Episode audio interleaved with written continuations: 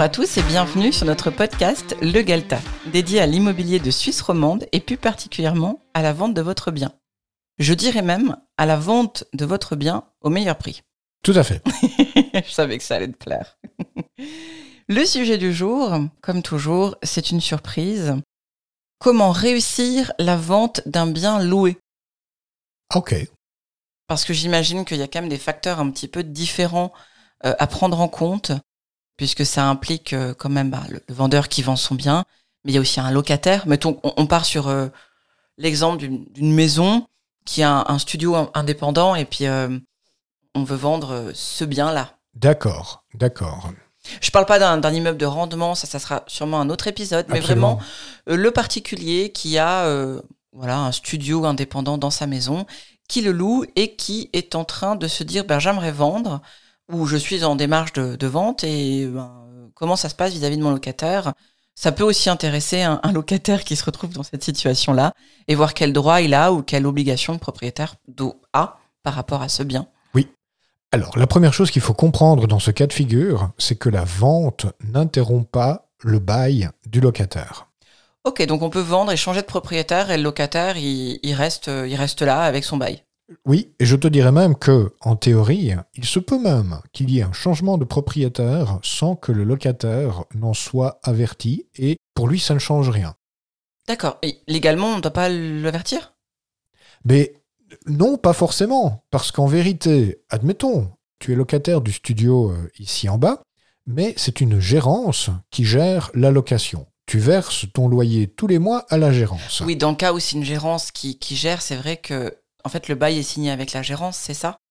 Bah, Le bail est signé avec le propriétaire par l'intermédiaire de la gérance, on va dire. D'accord, ok. Tu payes ton loyer sur le compte de la gérance qui euh, le reverse au propriétaire. Dans ce cas-là, s'il y a un changement de propriétaire, le locataire pourrait ne même pas en être averti. Pour lui, ça ne change rien. Son contrat de bail continue aux exactes mêmes conditions que, précédemment. Oui, je pense que c'est un truc qui peut faire peur aussi justement aux, locataires, dire oh là, le, bien va être vendu, qu'est-ce que je vais devenir? Mais oui, maintenant, dans le cas de figure que tu donnes, et qui, existe, hein, une villa avec un studio qui est indépendant et loué séparément euh, du reste, bah, dans ce cas-là, de la part des propriétaires, je pense que la première chose à faire, c'est d'avertir le locataire que, bah, regardez, on a dans l'intention de vendre, on va organiser des visites.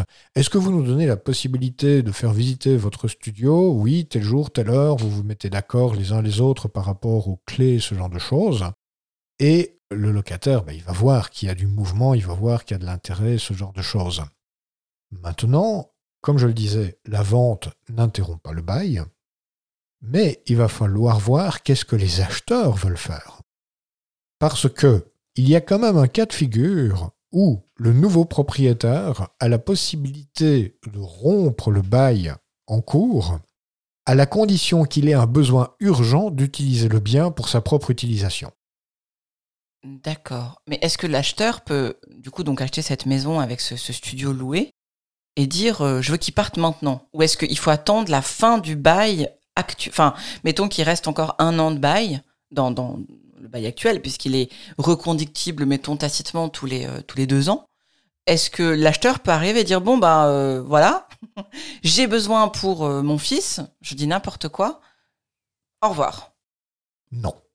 Ok, non mais c'est rassurant quand même pour les locataires aussi, pas pas se retrouver à la porte du jour au lendemain. c'est Le nouveau propriétaire a la possibilité de rompre le bail du locataire à la condition d'avoir un besoin urgent d'utiliser ce logement, bah, typiquement comme tu l'as dit, parce que euh, je dois y mettre mon fils, et le bail ne pourra être rompu qu'à la prochaine échéance légale. D'accord.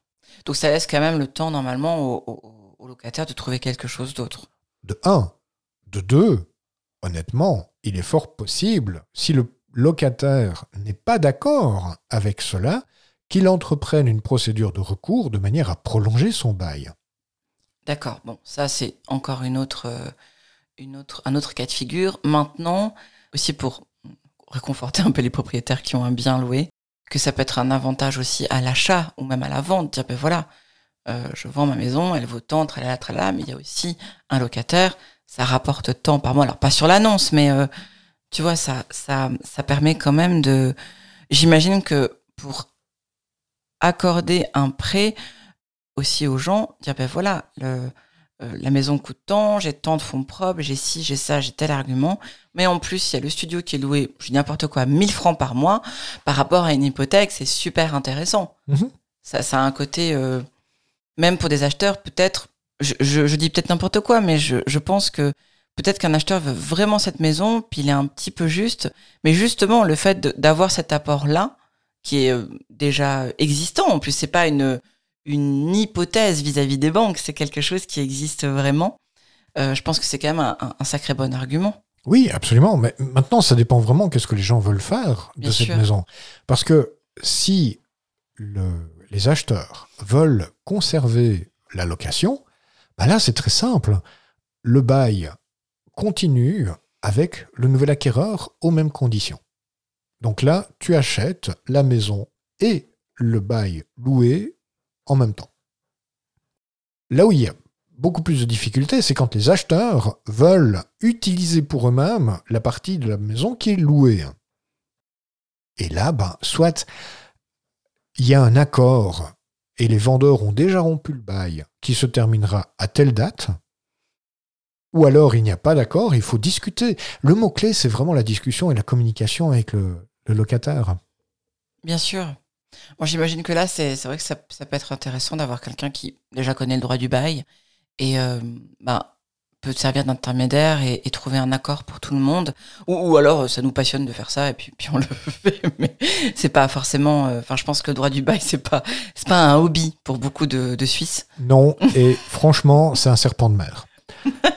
Non, mais je t'assure, hein, tu, tu commences avec 4-5 articles dans le Code des obligations, puis de là, tu pars dans, dans un, un méandre absolument extraordinaire d'ordonnances, de règles, de règlements, de, commissions paritaires, et je t'en passe et des meilleurs. Mais ce que je retiens, c'est qu'au final, pour le vendeur, c'est un, un avantage, dans le sens où euh, bah, il, il peut du coup proposer effectivement une source de revenus. Enfin, il vend son bien, mais la personne se retrouve quand même quelque chose avec. Il y a un, loyer qui est connu, il y a, tout ça qui a été mis en place, donc euh, ça, ça donne du, possible, on va dire, pour les acheteurs.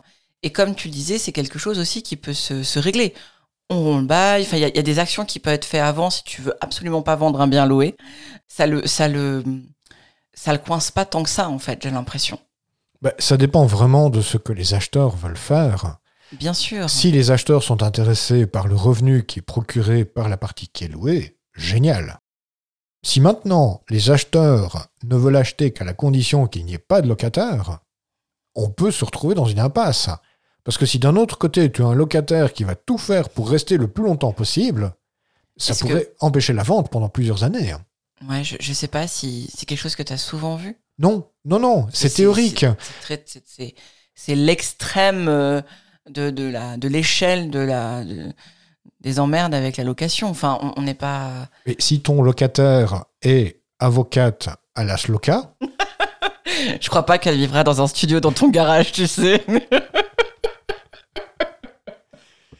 Dans ce cas-là, et que tu as une situation très tendue avec ton locataire, ça peut donner lieu à une situation pas facile. D'accord. Maintenant, soyons un petit peu les pieds sur terre. Tu dois vendre, tu veux vendre, ça reste ton bien. Que le, que le, le bailleur dise bah écoutez, je, je veux prolonger mon, mon bail le temps de trouver quelque chose, j'imagine que c'est possible. Mais je crois pas qu'on puisse t'empêcher à vie de vendre ton bien parce que tu as un locataire euh, dans le garage. Non, non, non, tu peux vendre ton bien. Mais à la condition de faire continuer le bail qui y est attaché dans les mêmes euh, conditions. Tiens, mordicus D'accord. Il faut comprendre quand même quelque chose d'assez essentiel. En Suisse, on a 70% de personnes qui habitent en Suisse et qui sont locataires. Mhm. le législateur, les lois, les associations de défense des intérêts des locataires sont très importantes et les locataires sont très fortement protégés. Donc, oui, ça peut très bien se passer, mais il faut faire en sorte que ça se passe bien. D'accord. Bon, c'est un bon conseil.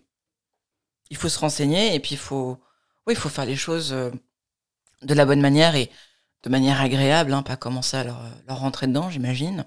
Mais clairement, clairement. Le mieux, c'est de trouver un accord à l'amiable. Mhm. Je vais acheter cette maison, j'aimerais récupérer ce logement. De combien de temps avez-vous besoin pour pouvoir libérer les lieux? D'accord. Et il faut voir l'attitude du locataire. Si le locataire te dit Ah, mais ça tombe très bien, moi, en vérité, dans trois mois, j'ai la possibilité de partir pendant six ans en Thaïlande pour euh, devenir un digital nomade. Ben, ça arrange tout le monde. Ils font une convention qui met clairement les choses par écrit, et voilà, l'affaire est faite. Ok, super.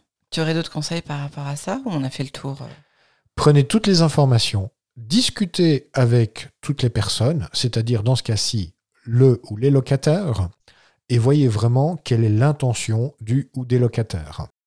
Si vous vous apprêtez à acheter un bien qui est loué et que vous voulez récupérer la partie louée de, l'habitation, mettez les choses par écrit. Faites une convention qui dit clairement ce qui va se passer, dans quel ordre, à quelle date. C'est important parce que ben, les paroles s'envolent, les écrits restent, donc il faut prendre des mesures écrites. Et là, vous allez tout de suite être mis au courant de l'attitude du locataire. Bien sûr. Non, je ne signerai jamais. Waouh. Problème, gros problème en vue. Mais oui, bien sûr, ça m'arrange de rompre le bail à une autre échéance que euh, ce qui est noté dans le contrat. Allez-y. Ben voilà, je suis d'accord avec votre convention. Je vous la signe. L'affaire est faite. Après, dans le cas de quelqu'un qui vraiment euh, s'oppose et tout, là, je pense qu'il y a moyen de passer aussi par des professionnels du bail, autres que courtier. Il y a, comme tu disais, un, avocat du bail ou quelqu'un juste qui peut te conseiller pour faire les choses correctement. Il y a des experts dans ce domaine. Mais oui, et j'en connais, et je peux renseigner les propriétaires par rapport à ça. J'ai eu une personne absolument charmante qui est avocate à la Chambre vaudoise immobilière et qui nous a donné cours justement du droit du bail pendant euh, le brevet fédéral. Cette personne, non seulement est maintenant avocate à la Chambre vaudoise immobilière, mais précédemment, elle était avocate à la SLOCA. D'accord. Alors je ne sais pas si elle logeait dans un studio, dans une villa, peu importe. Mais ce que je veux dire par là, c'est que ça, c'est une avocate qui est complètement au fait de toutes les astuces et de toutes les ficelles, aussi bien du côté locataire que du côté propriétaire. Bien sûr. Là, je t'assure qu'une consultation d'une heure avec elle, même si ça, lui coûte, ça vous coûte 300 ou 400 francs, mais ça vaut la peine. Parce Ça que ça va t'éviter des problèmes, mais pour, euh, pour toute la durée de- de ton achat. Super. Bah, merci beaucoup. Plaisir. à la prochaine fois.